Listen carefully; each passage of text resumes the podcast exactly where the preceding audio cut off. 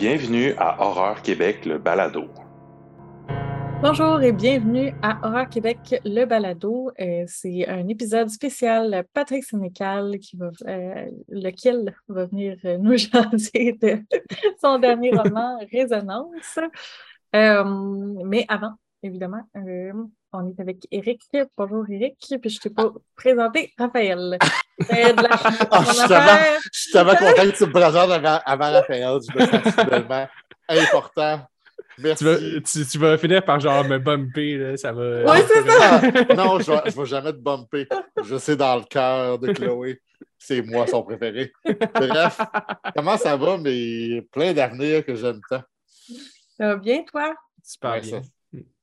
Ben, vas-y, Raphaël, je parle trop dessus. Mais non, j'ai juste, répondu en décalage, étrangement. Mais oui, ça va super bien. Je suis super content qu'on ait parlé de la Sénécal pour cet épisode-là. Euh, puis vous allez voir, c'est un super de bon épisode. Là, fait que j'ai hâte que vous l'écoutiez toute la gang. Mais j'ai surtout hâte que tu nous parles des nouvelles du mois, Eric. Oui, oui, mais, mais, attends, mais, mais avant, attends, je veux dire là, euh, l'année scolaire est recommencée. Euh, ça sent l'automne pas loin. Euh, as-tu fait quelque chose ou as-tu euh, des suggestions, mon cher Raphaël? Ah ben, je suis content que tu me lances là-dessus parce que j'ai quelque chose qui va te plaire en plus parce que j'ai joué à un jeu vidéo. Puis euh, c'est un jeu qui vient, vient, tout juste de sortir. Ça s'appelle Immortality. pour les gens qui ont le Game Pass, le Microsoft Game Pass, d'ailleurs, vous pouvez le trouver gratuitement. Sinon, il, est pas, il, est disponible sur Steam et il n'est pas très cher. Est-ce que, est-ce que je m'excuse, écoute, tu veux déjà, je commence puis je te coupe. Oui, vas-y. Euh, est-ce que c'est disponible sur PlayStation? Moi qui n'ai pas de. de, ah, ben, euh, Laisse-moi vérifier. C'est disponible sur. Euh, c'est pas disponible sur PlayStation. Fait que faut que tu le ah, sur ordi. D'accord. ben, écoute Dans le fond, c'est un jeu qui est. Qui ben, on dit un jeu vidéo, mais c'est plus un film interactif. Là. C'est développé par Sam Barlow, qui est euh, le, scénariste euh, des, des euh, de quelques Silent Hill, Silent Hill Origins, puis un autre qui ne me revient pas, Shattered Memories. Puis lui, on le connaît aussi pour justement ses, ses jeux justement plus euh, film interactif. Il en a fait deux avant, un qui s'appelait Telling Lies, puis un qui était plus euh, qui s'appelait Her Story. Ces deux-là étaient plus des trailers, il y avait moins un côté horreur. Immortality est vraiment décidé d'embrasser l'horreur. Euh, puis pour vrai, ben, je vais juste faire le pitch un peu de, c'est quoi le principe. Ah le, jeu s'est centré sur une actrice fictive qui s'appelle Marissa Marcel. Puis dans le fond, elle, on ne sait pas grand-chose d'elle, sauf qu'elle a disparu au tournant des années 90 et qu'elle a tourné trois films dans sa carrière.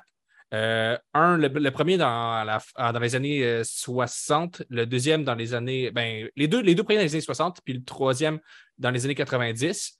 Euh, puis on ne sait pas grand-chose d'elle. Tout ce qu'on sait, c'est justement qu'elle a disparu. Puis nous, dans le fond, notre posture de joueur, c'est qu'on est comme un espèce de on est sur une table de montage avec, euh, avec euh, tous euh, les, extraits de ces différents films. Puis on essaie de retracer qu'est-ce qui s'est passé à travers, en, observant les images des films, Ah, c'est bien cool. le principe du jeu, c'est que tu commences avec un extrait vidéo, puis dans les extraits vidéo, tu peux cliquer sur des éléments dans le décor ou sur les visages des acteurs ou des actrices. Tu peux cliquer sur, sur plein d'éléments qui vont t'amener à des scènes où l'objet euh, en question euh, se trouve déjà, ou l'acteur ou l'actrice en question se trouve déjà. Tu peux aussi reculer dans l'extrait, faire pause, euh, puis essayer d'analyser les images. Puis, je ne dévoilerai rien, mais il y, a un double, il y a une double mécanique qui, qui, qui, arrive dans le, dans le jeu à un certain moment qui vient comme, complètement transformer l'expérience puis qui fait en sorte que le jeu prend vraiment un tournant fascinant. Puis en ah, tête d'expérience narrative, là, c'est un des trucs les plus intéressants que j'ai fait euh, dans les dernières années. Ben oui, euh, Oui, parce que le côté film interactif, là, on pense tout un peu à. Tout le monde a fait Bender Snatch là, de, de, Black Mirror sur Netflix. C'est vraiment pas ça. tu es, beaucoup plus. Euh, as beaucoup plus de, de, contrôle sur ce que tu. sur l'histoire qui, qui t'est racontée parce que finalement, c'est pas vraiment une expérience qui qui va d'un point A à un point Z, finalement. Ça va dans vraiment tous les sens. Puis essayer de, refaire le, scénario de qu'est-ce qui s'est passé euh, à travers les années, ça, t'amène vraiment à, comme réfléchir sur d'autres thématiques en filigrane qui s'inscrivent au fur et à mesure que tu découvres les extraits. Comme par rapport au pouvoir des images, au culte de, la célébrité, à la narrativité dans son ensemble. Qu'est-ce que, qu'est-ce que ça fait raconter une bonne histoire? Comment raconter une bonne histoire? Euh, puis... mais, Raphaël, dans le fond, on est, on est loin là, des, des, Until Dawn ou euh, oui, oui, c'est, euh, Dark Anthology compagnie de. Et, ou, ou le dernier que tu as joué de. Tant que j'oublie, de, de, de Query? Ouais, de Query, ouais. Non, c'est vraiment, c'est vraiment pas ça parce que c'est justement, c'est, tourné avec des vrais acteurs. c'est comme des vrais ben, c'est des fausses images de films, mais ça a vraiment un côté. Les films des années 60 qui ressemblent vraiment à des films des années 60. Le premier film, qui c'est comme une espèce de, genre de semi-giallo. Le deuxième film, c'est comme une espèce de, thriller policier euh, étrange. Puis le film des années 90, il y a plus un côté justement euh, à la euh, Fatal Attraction, un côté un peu mystère. puis, tu sais, il y, a, un intérêt à, comprendre qu'est-ce qui s'est passé, dans, à, remettre toutes les, scènes dans le bon ordre, puis de comprendre ce qui s'est passé dans les films. Mais il y a vraiment aussi un intérêt à comme, comprendre euh, tout ce qui se passe comme en, sous-texte de tout ça. Puis la, première fois que tu découvres un peu en dessous de la surface, que tu, tu, tu réussis à gratter suffisamment en dessous de la surface, puis que tu comprends un peu de plus en plus qu'est-ce qui se passe en arrière, ça, ça fait froid dans le dos. Là. Oh c'est vraiment, vraiment euh, un jeu qui m'a transporté. Puis, puis qu'il y a vraiment du jus pour théoriser. J'ai un, euh, je pense souvent de, mon ami Gab, qui euh, j'écoute souvent des films, puis que lui, il a fait le jeu en mettant avec moi, c'est lui qui me l'a conseillé en fait.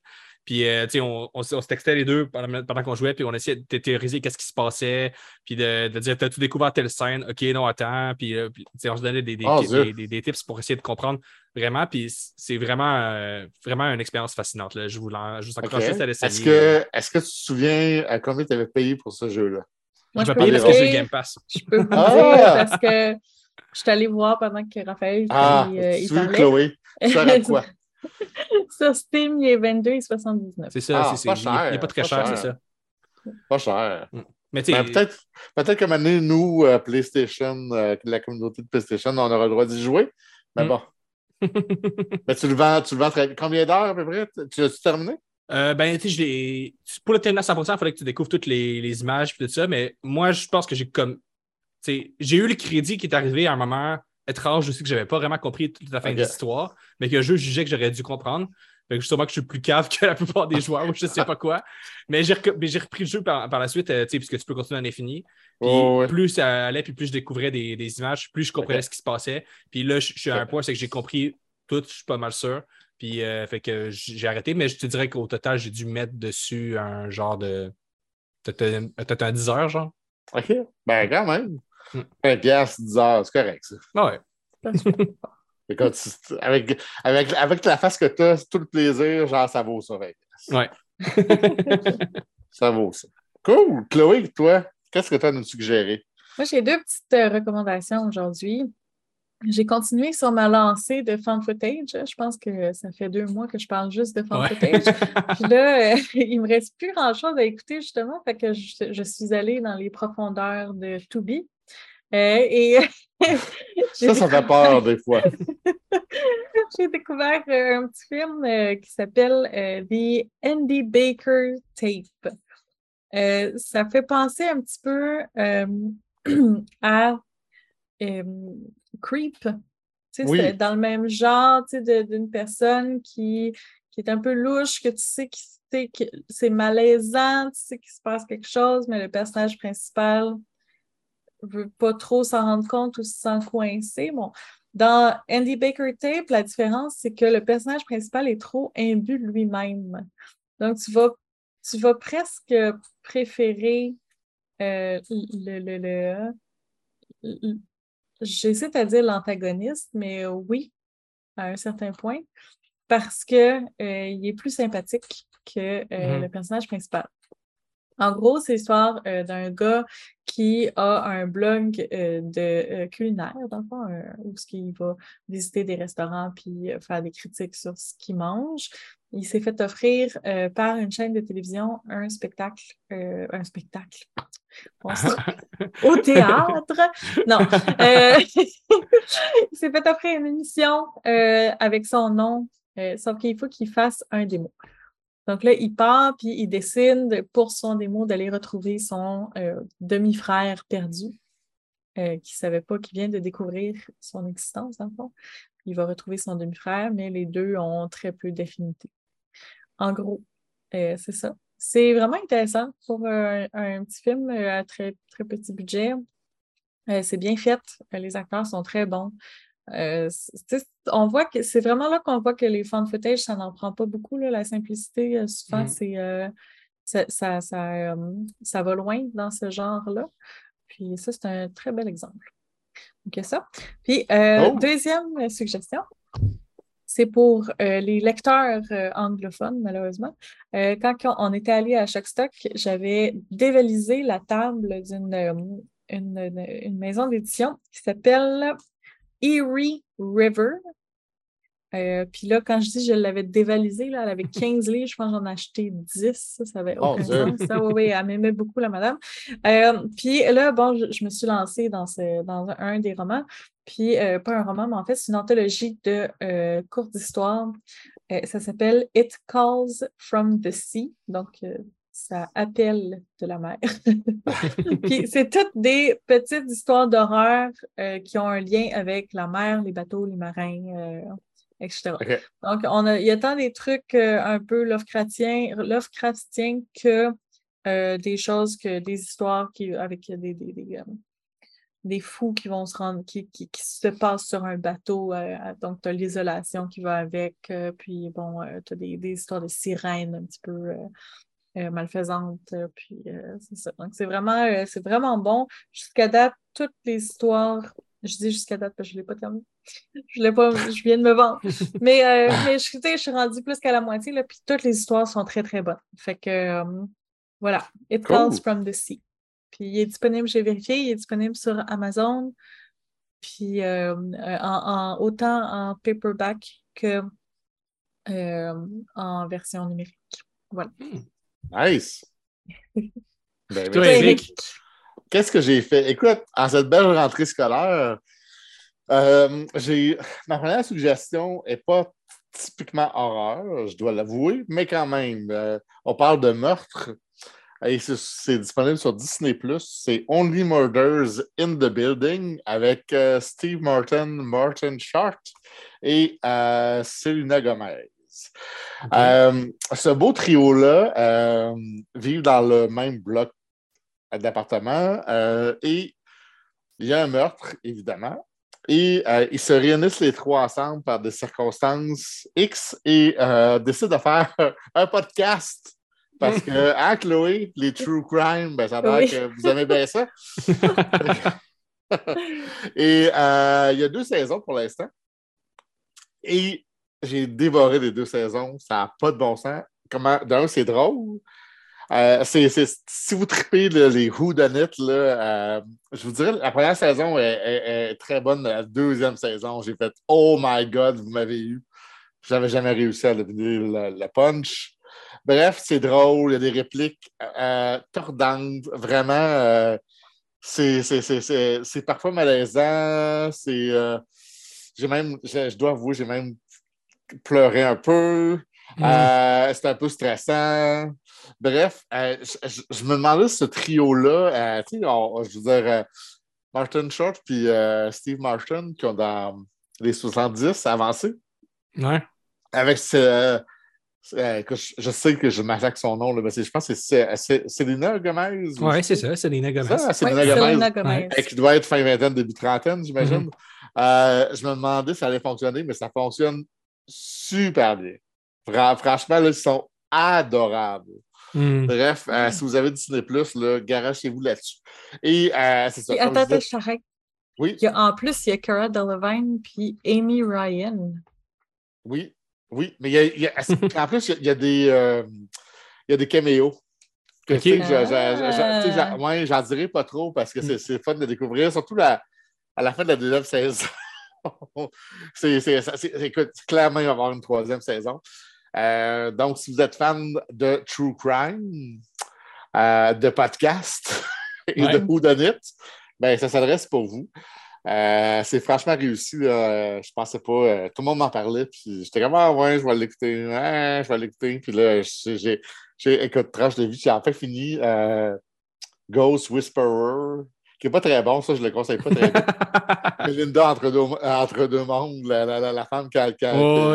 Bref, par chance, par chance qu'on a fini ça. bref. fin de la parenthèse. Ma deuxième suggestion.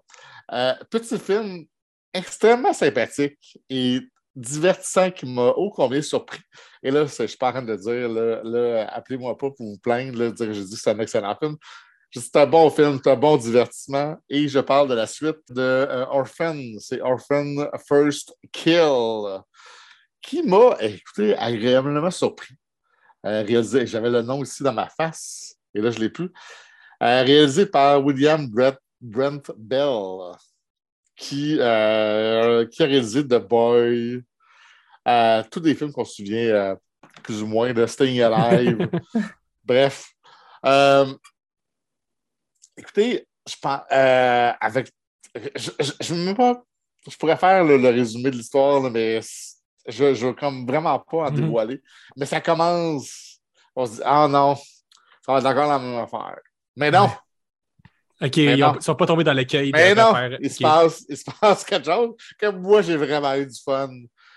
Avec une petite touche du coq, je trouve, là-dedans.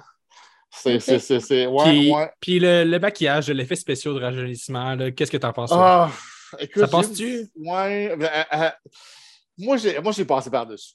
Moi, j'ai fait, gars, je sais qu'elle a, euh, qu'elle a comme 30 ans, genre, ou 25, en tout cas 25 ou 30 qu'elle joue une petite fille de, de, de, de 10 ans. Et je mets, euh, là, vous ne les voyez pas, mais je mets en, entre guillemets. Mais euh, moi, j'ai passé par-dessus. Je sais qu'elle a ça gossé, mais moi, j'ai très bien vécu avec ça. Est-ce que vous l'avez vu? Non, pas encore. Il est disponible euh, à la location. C'est pas le film du siècle, là. On mm s'entend, c'est pas le film du siècle.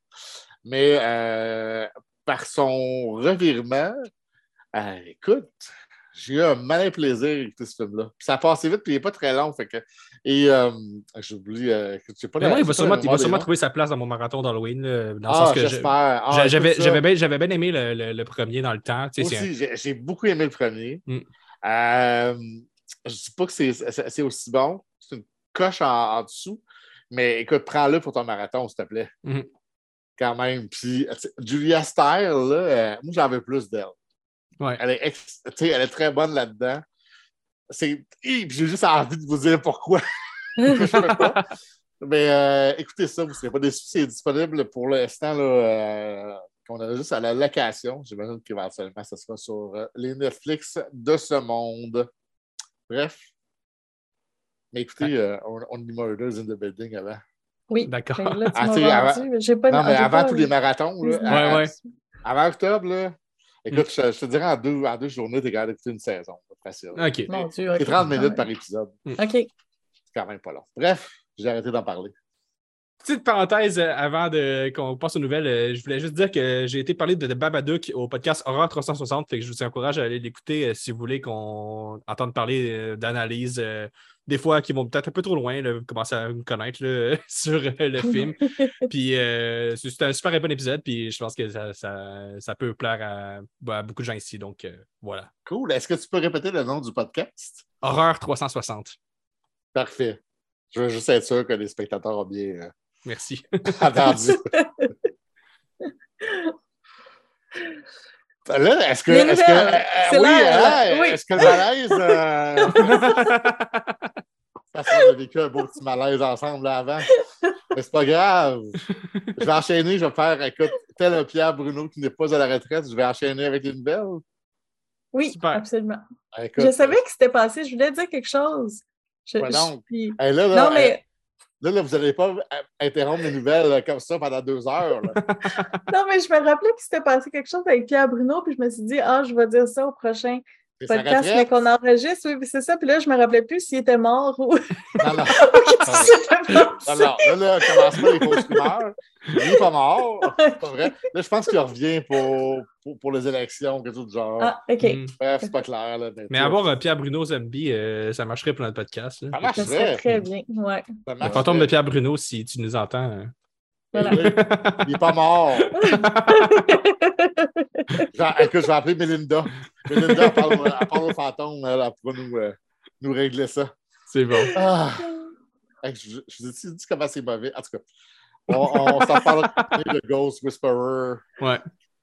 Quand même. Ce serait un bon sujet. Bref, bon, j'enchaîne parce que là, vous vous dites, Eric, commence donc avec des nouvelles. Je commence. Et là, je commence euh, le mois de septembre. On sent, on sent octobre qui s'en vient. Là. je ne sais pas si vous sentez la, les. Euh, les ah, c'est quoi les spices? Euh, oui, Pumpkin, Spice. là, ça sent. Ça sent. mais on a plein de bons films qui s'en viennent, qui vont prendre l'affiche au cinéma. Donc, le premier, je parle Barbarian. Oui. Le 9 septembre au cinéma. Film qui va en vedette je vais, écoute. Oh oui, je vais, je vais essayer. Bill Skarsgård. Yes. Ah, oui. hein, quand même. Euh, le fameux euh, clown euh, Pennywise. Oui. Pennywise. Voilà. Euh, Georgina Campbell, qu'on a vu dans Black Mirror, et Justin Long, qu'on a vu dans Jeepers Creepers. Dans Tusk? oui, aussi. aussi. donc, c'est un film qui parle d'une réservation du, dans un Airbnb qui tourne au vinaigre. Mmh. J'en dis pas plus. Mais euh, je ne sais pas si vous avez eu la chance de voir la bande sinon ouais. allez sur le site euh, d'Horreur Québec euh, qui, qui, est très. Euh, moi qui m'intrigue beaucoup, je pense que ça va être bon. Euh, Marc Boisclair m'a susurré à l'oreille qu'apparemment que les premières impressions étaient bonnes. Mmh. Donc, est-ce que ça vous titille ou pas? Totalement. Moi, Oui, j'ai très hâte de le voir. euh, Mm. je- ça, ça fait partie de, de- de- des mises incontournables de ce qui s'en vient. Cool. Autre, celui qui n'est pas au cinéma, mais euh, qu'on a certains ont pu voir à Fantasia cette année, c'est Speak No Evil, qui sera disponible le 15 Oh, septembre chez Dieu. Shudder. Yes. Et à celui-là- Oh, mon Dieu. Est-ce que tu l'as vu? Oui. OK. OK, tu pourras nous en parler, ce ne sera pas long, mais ça, ça- Ouais. sans, sans rien dire, parce que c'est le genre, je pense, de film que faut, faut que tu nous gardes la surprise, parce que moi, ce qui m'a titillé, avec, sais, ce qui m'a excité avec ce film-là, c'est la critique de- d'Élise Mhm. euh, sur euh, notre site, euh, qui, je cite, dit C'est à la fois l'un- l'une des meilleures et des pires choses que vous verrez cette année. Moi, juste avec ça, je dis Bon, tu m'as. Mais euh, bref, euh, c'est une production Danemark Pays-Bas euh, de Christi- euh, Christian Daf, Dafdrup, qui a réalisé un, un Honorable Woman. Euh, bref, c'est. ah, écoute, je veux pas, puis je, je, je, je veux pas trop dire l'histoire, mais. Tu sais, on, on l'a- c'est- on l'a traité dans le rétrospective Fantasia. Fait que, Ah, vous, ok, vous en avez parlé? Ouais. Ben écoute, allez écouter, je vous invite à aller écouter la rétrospective dans ce cas-là. Mm. Comme ça. Mais en, en gros, c'est, euh, ça se passe en Toscane, une famille danoise qui se lie d'amitié avec une famille néerlandaise. Ouais. Et, et cette famille-là se revoit des mois plus tard et ça vire mal. C'est Mhm. tout ce que je veux dire. C'est euh, le, le, le, euh, Comment est-ce qu'on dit ça, là? Tu sais, une. euh, Quand. ah. Non, mais dis rien. Moi, je veux même pas que tu. Est-ce que non, mais dis-moi juste si tu aimé ça ou pas. Euh, oui, j'ai aimé ça. Mais moi, il y a un sujet en particulier qui choque énormément les gens, auquel je suis un peu moins sensible. OK. Mais en général, euh, ben, OK, cœur sensible, s'abstenir. là. Ah, si vous êtes. Ah, oui, oui, là, si vous êtes, si vous êtes facilement choqué ou que vous êtes habitué au, tu sais, aux films avec des euh, jump scares qui dérangent pas trop, là, euh, non, non, OK. là, c'est pas pour vous. Ouais, euh, euh, je- ouais. Je pense que je sais plus, je sais plus, qui- je sais plus qui dans, dans l'épisode qui comparait un peu à Funny Games. Là. Ok, Ah oui, oh, ok. c'est- je pense que c'était peut-être moi, là. Ça devait être toi, ouais. Ouais, ouais, c'est ça. OK. OK. Ben écoute, on va regarder le mystère comme ça. Je pense qu'on a pu susciter comme l'intérêt. C'est le 15 septembre sur Shudder. Le prochain, écoute, je suis très curieux de le voir. C'est Don't Worry, Darling. Ne t'inquiète pas, chérie. qui sera, en... qui sera au cinéma le 23 septembre. Puis qu'il y a son autre controverse depuis, depuis des mois. C'est que genre, je me semble. Tout ce qu'on entend, c'est c'est genre des, le chaos du tournage. Puis des comme, oui, avec, avec Shia LaBeouf et, mm. la réalisatrice Olivia Wilde. bref, mais moi, ça me met, ça, ça met une actrice que j'aime beaucoup en vedette. c'est l'actrice qu'on a pu voir dans Midsummer, Florence. Pew. Pew. Pew. Pew. Pew. Oui. C'est drôle parce que ils ont eu. Euh, j'ai écouté l'épisode de Terreur sur le pont de, de Midsommar, justement, puis ils passent à peu près deux minutes euh, à se demander comment combien de sont je, je trouve ça drôle qu'on ait exactement le même moment ici. Écoute, ben, euh, le film, c'est dans les années 50, une femme au foyer vivant avec son mari dans une communauté expérimentale utopique commence à s'inquiéter que sa compagnie Glamour puisse cacher d'inquiétants secrets. Euh, ça, écoute, on s'entend que là, on pense à The Stepford Wives, comme mm-hmm. des années 70, qui avait été repris euh, dans les années 2000, je ne me trompe pas. Euh, bref, moi, ça, ça, ça j'ai hâte de voir. Moi, avec Harry Styles dedans. Oui, avec oui, tu sais, j'avais oublié Harry Styles. je suis moins One Direction. Moi, j'étais plus c'est plus euh, New Kids on the Block. Mm. Ça m'a moins marqué, disons. ça trahit mon âge, en fait. Hein? Non, ben parlez pas par tout. Ben, désolé, j'ai rien à ajouter sur les New Kids on the Block, Eric. Ben non, euh... non un petit Ah, Eric, t'es pas si vieux que ça. Ah, t'es cœur. C'est bref. Mais bon, qu'est-ce que tu veux? Ah, chance, euh, écoute, la tequila est pas loin. Après, c'est déprimant. Ben non, ben non. Ben non. Écoute, euh, dans mes suggestions, je termine avec le dernier, non le moindre, et celui-là. Oh, que j'ai hâte. C'est Hocus Pocus 2. Mm, ouais. La Abracadabra 2 en français, qui sera disponible euh, sur Disney Plus le 30 septembre. Et ça, oh, que j'ai hâte de revoir le trio euh, des sœurs Sanderson qui sont, euh, qui sont de retour pour euh, une nouvelle aventure délirante et assoiffée de vengeance. Bref, est-ce que vous, vous étiez des fans du premier opus? Oui. Opus, opus, opus. Oui, oui c'est ça. J'étais sûre que hein? Je t'ai dit non, non, non, ben, j'attendais. réfléchir. Euh, oui, je l'avais écouté plusieurs fois. Euh, on l'avait loué au Vidéotron dans le temps, puis on avait sept jours pour l'écouter. On l'avait écouté comme jeune, trois fois par jour. Euh, ben, C'était-tu né? Non, c'est peut-être Raphaël qui n'était pas né. C'était-tu né? Moi, je ne devais pas être né. oui, là, c'est ça.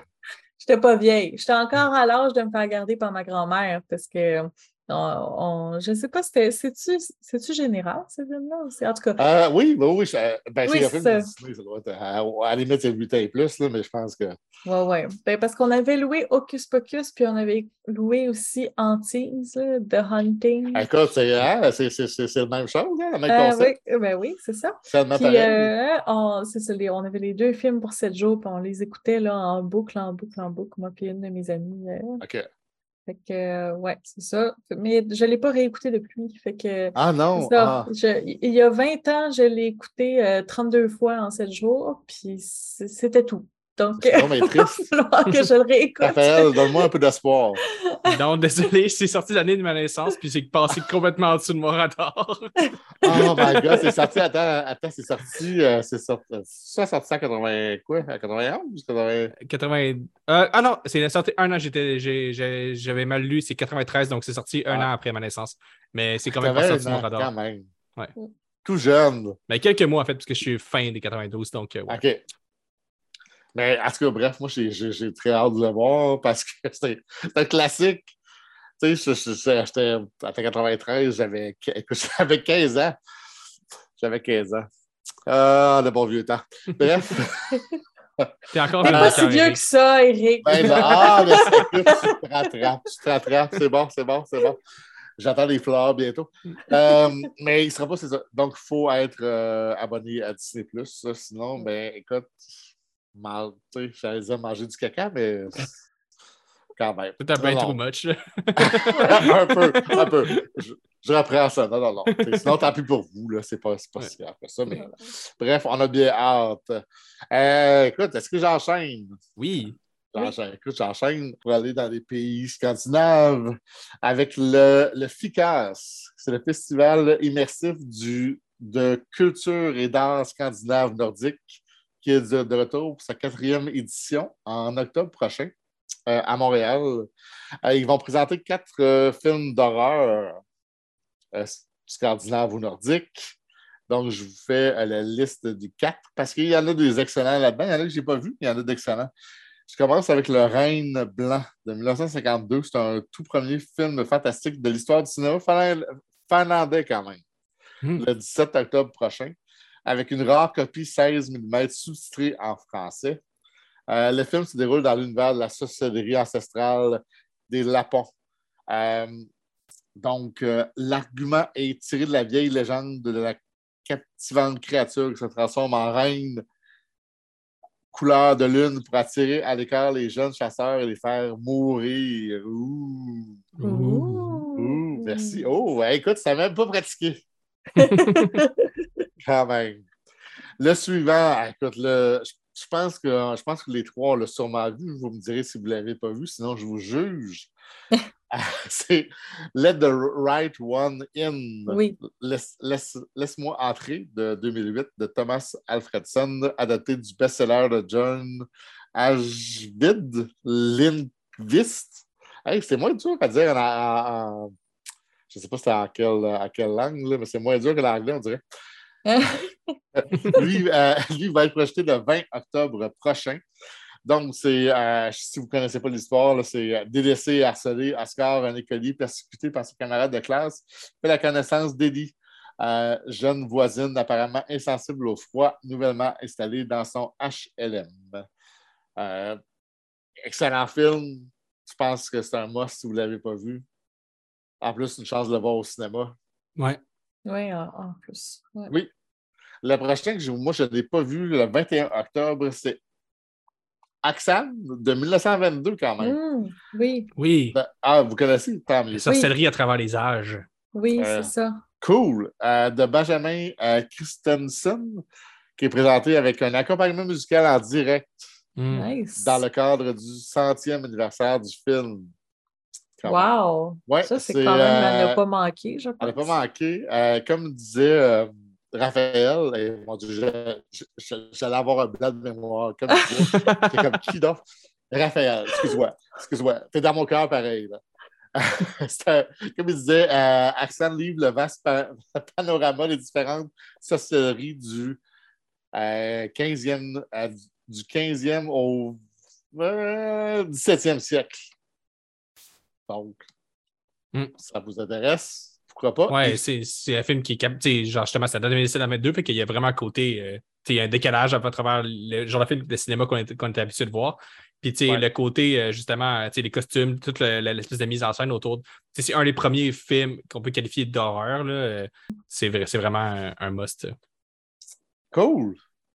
Et je termine avec le film que moi, je, je, pense que ça va être mon numéro un, je sais pas mon numéro deux de 2022, Les Innocents, hmm. euh, qui sera projeté le 22 octobre prochain. Euh, on est sur un groupe d'enfants se liant d'amitié grâce à leurs habiletés étonnantes et qui prendront éventuellement un tournant violent. C'est euh, ça, si vous ne l'avez pas vu, je pense que c'est votre chance aussi, si vous voulez le voir sur grand écran. C'est perturbant, c'est touchant, c'est stressant, c'est c'est tout ça en même temps. Parce que ça aussi, c'est le genre de film qu'il ne hmm. faut pas trop t'en dire. Le moins t'en dis, le mieux c'est. Euh, il faut découvrir cet univers-là euh, qui, se passe. C'était une de mes suggestions il n'y a pas si longtemps. Euh, hmm, c'est vrai. Il faut se laisser embarquer dans cet univers et ça se passe durant l'été pendant que tout le monde est parti en vacances. Et avec un personnage autiste en plus que je hmm. trouve particulièrement euh, attachante. Bref, euh, c'est à voir. Donc, allez-y. Et euh, je rappelle, peut-être juste pour terminer, la mission du FICAS c'est de promouvoir l'art de vivre scandinave et nordique à Montréal et au Québec par la musique, le cinéma, la gastronomie, la littérature, les arts visuels, euh, des conférences et des séances de réseautage tout en privilégiant des valeurs d'échange, de, découverte et de partage. Donc, tout ça se passe euh, durant le mois d'octobre. Si vous voulez avoir plus de détails, allez sur le site d'Horreur Québec. Toutes les infos s'y trouvent. Très cool. Les enfants, euh, les méchants enfants dans les films, ça me rend profondément mal à l'aise. Euh, oui. ben oui, tout à fait. Tout à fait. Je pense que ça en prend plus, moi, je trouve. J'ai vu Goodnight Mommy dernièrement. Là, oui. Puis, euh, Très bon film, d'ailleurs. Ah, ah, je, je m'excris en faux, j'ai tellement haï Goodnight Mommy. Merci. Ah ouais? on ne passera pas sur un débat, mais peut-être pour un prochain épisode. ben, sinon, il y a l'excellent de The Children de 2008. Ouais. Qui est très bon. Vu, ah!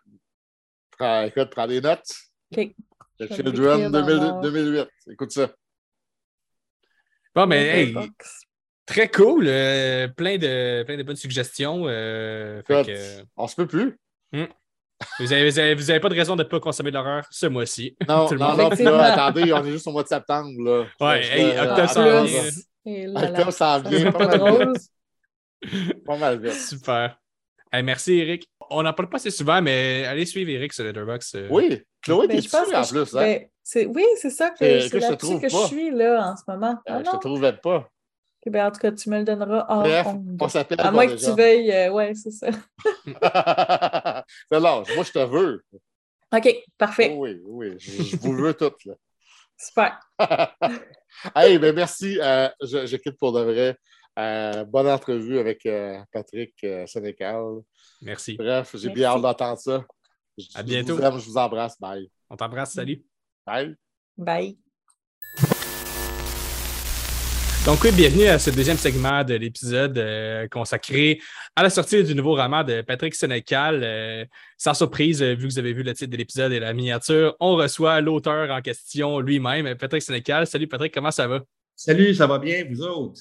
Ouais, super. super. Mais dans le fond, c'est ça, là, on est vraiment content que tu reviennes nous jaser pour la sortie de ton nouveau roman, là, Résonance, qu'on a eu la chance de lire, Chloé et moi, déjà. Euh, ben, avant de commencer, je veux juste te dire que moi, j'ai trouvé ça vraiment bon. Personnellement, c'est probablement mon préféré de ce que, de ce que j'ai. pas, je dois avouer que je n'ai pas lu euh, tous tes livres encore, mais dans, dans la, la gamme que j'ai lue, euh, ouais, j'ai vraiment aimé ça. Ben, moi, ça me parle beaucoup le côté. Soyez sincère, hein, je suis capable d'en prendre. Je suis pas. non, mais je, ne dis pas ça, je dis pas ça pour être, pour être têteux ou whatever. Pour vrai, j'ai vraiment aimé ça pour vraiment beaucoup. Là, le, le, côté plus justement euh, méta, puis le côté un peu plus euh, absurde un peu de, de, ce qui se passe, puis le, questionnement. Moi, c'est des, choses qui viennent vraiment me chercher, donc euh, ça m'a vraiment, vraiment, plu. Je suis content parce que j'étais un peu nerveux de la sortie de ce roman-là, parce que c'est ça, je vois un peu. Ça demeure un roman, un trailer avec des éléments d'horreur et tout ça. Mais je sais qu'il y a un aspect méta. Je sais qu'il y en a qui vont finir en disant What the fuck? C'est que c'est ça, là. J'ai fait lire un couple d'amis qui ont dit Moi, j'ai pas tout compris je m'attendais à ça, mais ça va-tu passer quand même? Fait il y a une partie de moi qui, qui, est nerveux, là. Fait que c'est, quand même le fun de retomber dans cette espèce de d'inconfort, là, je dirais. Ouais. Ben, moi, ben, ben, pour rentrer dans le vif du sujet, en fait, euh, c'est un truc que j'aime en fait de ce roman-là, c'est que oui, il y, a, comme euh, il y a beaucoup de questionnements sur ça. À la fin, tu n'es comme pas sûr. Il y a des bouts que, que, tu te questionnes vraiment, mais je pense qu'à aucun moment tu prends ton public non plus pour des, pour des câbles. Puis moi, c'est ce que j'aime vraiment. C'est permet d'aller dans, dans une direction un peu moins rationnelle, mais tu donnes des clés quand même pour, le, pour qu'on comprenne le sens euh, du roman, mais sans jamais donner la réponse du cul dans le bec. ça, c'est vraiment appréciable. Ça, ça, je suis content de dire ça parce que effectivement, moi, je pense que toutes les clés sont là pour le comprendre. Tu ne mhm. vois peut-être pas toutes du premier coup, mais tu sais, c'est le genre de roman que si tu relis, en sachant c'est quoi la fin et tout ça, je pense que tu vois tout, là, tout est là. Ah oui, OK, c'est pour ça qu'il arrivait à l'affaire. OK, c'est pour ça que tout est là. Fait que je pense que tout est là, effectivement. Mm-hmm. Mais c'est pas évident, là. Je donne pas tout cru dans la bouche, contrairement à ce que je fais d'habitude, que tout est très clair, tout est très expliqué. Là, c'est sûr qu'il y a des zones grises un peu de. Je vais faire un peu une, logique du cauchemar. Tu, sais, les cauchemars, c'est tu sais que ça a un sens, mais tu comprends pas tout. C'est juste angoissant puis malaisant. Là. je voulais beaucoup créer cette, ambiance-là. Ouais. Hmm. Ben, ça, ça, fonctionne vraiment. Il, ben, il y a un côté. ben, je pense que c'est pas pour rien que tu cites Lynch aussi en début du roman. Là. il, y a, il, y a, ce côté-là qui, qui, est quand même très présent, là, le côté justement aller poser des questions, avoir quand même un, sens caché, puis aller dans la réflexion. Là. Ouais, ouais. Puis, il y a même des références un peu à John Carpenter avec euh, The Mouth of Madness, puis bon, euh, des, des, ça, je ne vais pas trop en dire, là, mais oui, il y a... En fait, je ne me suis même pas rendu compte sur le coup qu'il y avait des liens avec ça. C'est en l'écrivant, j'ai fait Ah, ben, coudon. Puis, un de mes chums qui l'a lu, euh, François Lévesque, qui, est un journaliste du Devoir, fan d'horreur, et lui-même auteur chez Ali. C'est lui qui m'a fait remarquer à la fin du crime. il y a des références à Carpenter là-dedans, à tel, tel niveau. Je fais mm -hmm. tu as raison. Puis, ça ne m'étonne pas parce que c'est un film que j'ai beaucoup, beaucoup, beaucoup aimé. Puis euh, je pense qu'inconsciemment, ça. Je pense que c'est ça l'influence de l'auteur, c'est que des fois, tu es influencé par du monde, tu t'en rends pas compte nécessairement. Tu sais, ça, ça, te joue dans la tête, puis ça, ressort d'une manière que parfois toi-même, tu t'en rends pas toujours compte. Tu sais. Mmh. Ben vraiment. Et en tout cas, euh, je pense que la parenté avec ce style de, Là, on parle de cinéma, mais je pense qu'il y a quelque chose de très cinématographique dans le roman de, base aussi. Je pense que ça. La manière comment, comment c'est décrit, la manière que justement que tu as de prendre du recul euh, sur des situations, euh, le côté justement plus mis en abîme à certains moments. Genre, il y a, un caractère un peu très cinématographique aussi là-dedans. Que je, trouve que ça fait bien de sens ce que tu dis. les ellipses aussi, tous les moments qui ne sont pas vraiment importants dans le groupe. ils ne se rendent pas compte, finalement. C'est ça c'est carrément moi qui dis Bon, ça, il s'est passé ça, on passe ça. Euh, ouais, c'est ça. Exact. Mais bon, ben, on va, là, on a beaucoup parlé un peu de, du côté plus. Euh, ah, ben, sur, le, côté un peu plus what the fuck du roman, mais on va peut-être un peu plus rentrer dans la profondeur dans, dans, euh, dans le choix d'écriture. En fait, là. Oui, c'est ça. Oui? On t'a perdu. On t'a perdu, Raphaël. C'est bon. Oui. C'est bon, euh, je, vais, je, vais, pouvoir faire ça au montage. Euh. Ouais, c'est ça. Euh, ouais. Donc, ben, je vais reprendre ma phrase depuis le début. Donc, là, on a beaucoup parlé justement du côté plus what the fuck un peu de l'œuvre, mais là, on va peut-être essayer de rentrer un peu en profondeur pour parler aux gens, leur donner envie de lire au-delà de juste euh, l'expérience de pensée. que, ben, Résonance, premièrement, juste pour faire un petit résumé, justement, c'est l'histoire d'un écrivain qui, euh, qui, fait un IRM, un test d'imagerie de résonance magnétique, et qu'il comme à ce moment-là, il vit une espèce de, de, moment un peu terrorisant où c'est qu'il sent claustrophobe, il sent qu'il y a comme une espèce de créature qui rampe sur lui, puis ça le fait capoter. Puis en sortant de l'IRM, il se rend compte que sa vie est vraiment euh, comme. Il se rend compte qu'il y a des pertes de mémoire, que les gens autour de lui ne réagissent pas de la même manière à laquelle il est habitué. Euh, il commence à être témoin de plein d'événements étranges, violents.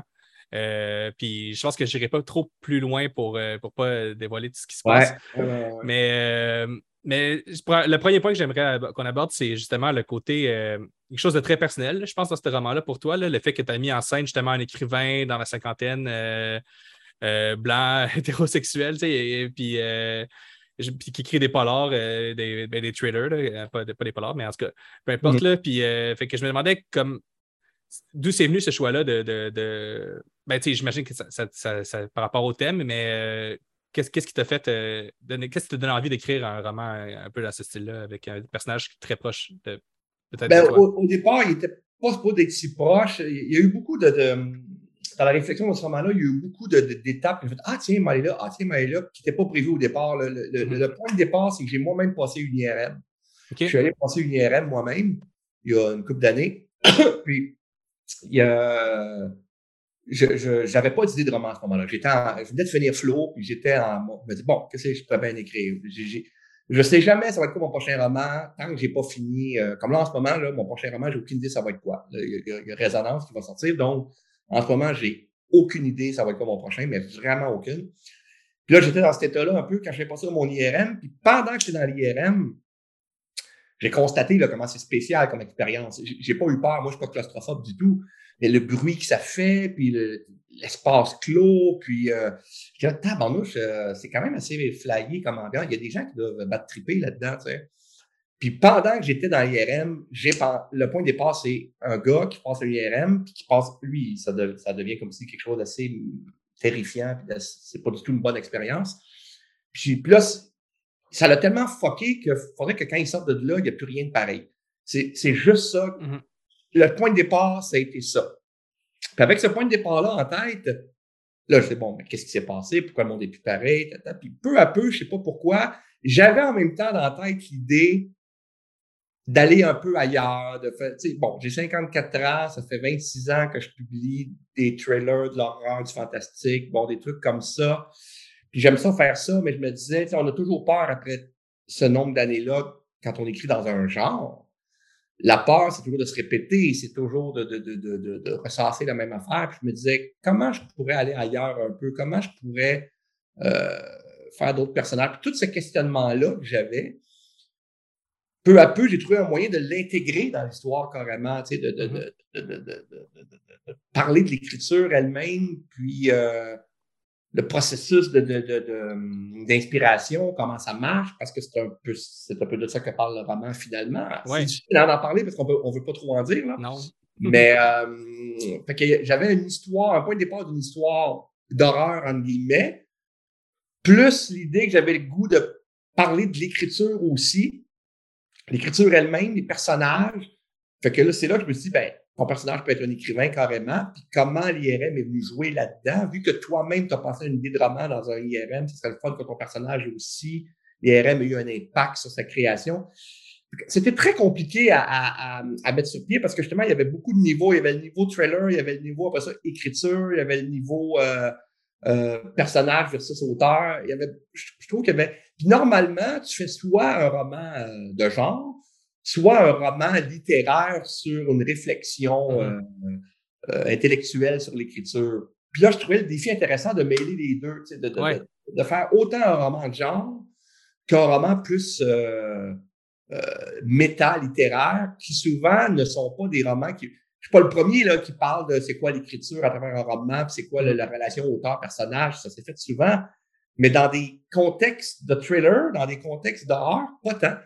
Fait que euh, je trouve ça intéressant d'essayer de mixer ces deux-là. Puis c'est là, peu- petit à petit, que je me suis rendu compte, ben, Carpenter, il a fait un peu ça aussi dans The Mouth of Madness, tout en faisant un film très divertissant, tout ça. Fait que je voulais pas oublier le côté faire un bon trailer aussi. Là. Puis, en fait, c'est- pas tout à fait vrai ce que je t'ai dit, ce que je vous dis, parce que au départ, ça devait être moins un trailer que ça. Puis plus je faisais le plan, puis plus que j'écrivais après ça, le premier jet, plus le naturel revenait au galop. Tu sais, ah, Mhm. c'est construit comme un trailer. Puis je me rends compte que, asti, on est ce qu'on est pareil. On peut Ouais. échapper à notre façon d'écrire. Fait que c'est devenu plus un trailer que ça l'était au départ. C'est devenu plus.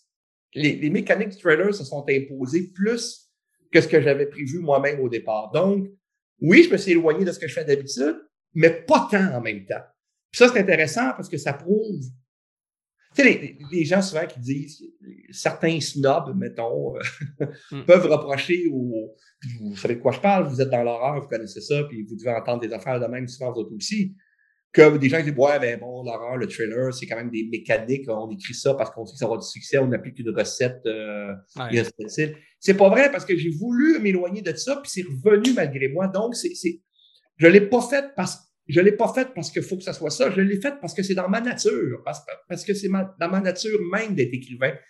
Fait que ça a confirmé que tu fais ça parce que tu es de même, parce que c'est ça qui t'intéresse, parce que donc je j'écris pas depuis 26 ans un genre parce que je sais que ce genre-là va bien pour Mhm. moi, que j'ai du succès. Je le fais parce que si j'y échappe pas, puis je me, je me rends compte que tous les autres projets que j'ai faits en parallèle, des nouvelles que j'ai faites dans d'autres collectifs ou euh, des, des- trucs que j'ai écrits pour la télé ou euh, cet aspect-là est toujours là. Peu importe ce que je vais écrire, c'est toujours construit comme un thriller, c'est toujours construit comme un. Il y a quelque chose en moi de naturel pour ça. Fait que j'ai dit, sers-toi, au lieu de le fuir puis de vouloir absolument dire, je ferai pas ça, sers-toi-en pour parler de ce que tu veux parler aussi, qui, qui, qui, pas habituel dans le trailer. Fait que ça fait un ovni, là. Ça fait un roman assez ovni. Puis moi, je, je sais pas comment ça va être reçu. J'ai aucune idée comment ça va être reçu, mais je suis, personnellement très, très content d'avoir fait ça parce que je me suis prouvé que je suis capable d'aller dans d'autres choses plus personnelles, tout en constatant que ça fait partie de moi, ce, genre-là. Ça fait partie de ce que je suis. Je ne peux pas renier ça. Fait que c'était une belle prise de conscience, une belle thérapie, entre guillemets, je dirais, l'écriture de ça. Puis là, ça ne veut pas dire que mes prochains romans vont être comme ça aussi. J'ai aucune idée. Je vais peut-être revenir à quelque chose de beaucoup plus classique, le prochain roman. Je veux pas me donner une ligne de conduite dans ce que je fais. Je veux écrire ce que j'ai le goût d'écrire à ce moment-là. Puis à ce moment-là, ben, c'est ça que j'avais le. Euh, je, veux me laisser cette liberté-là, finalement.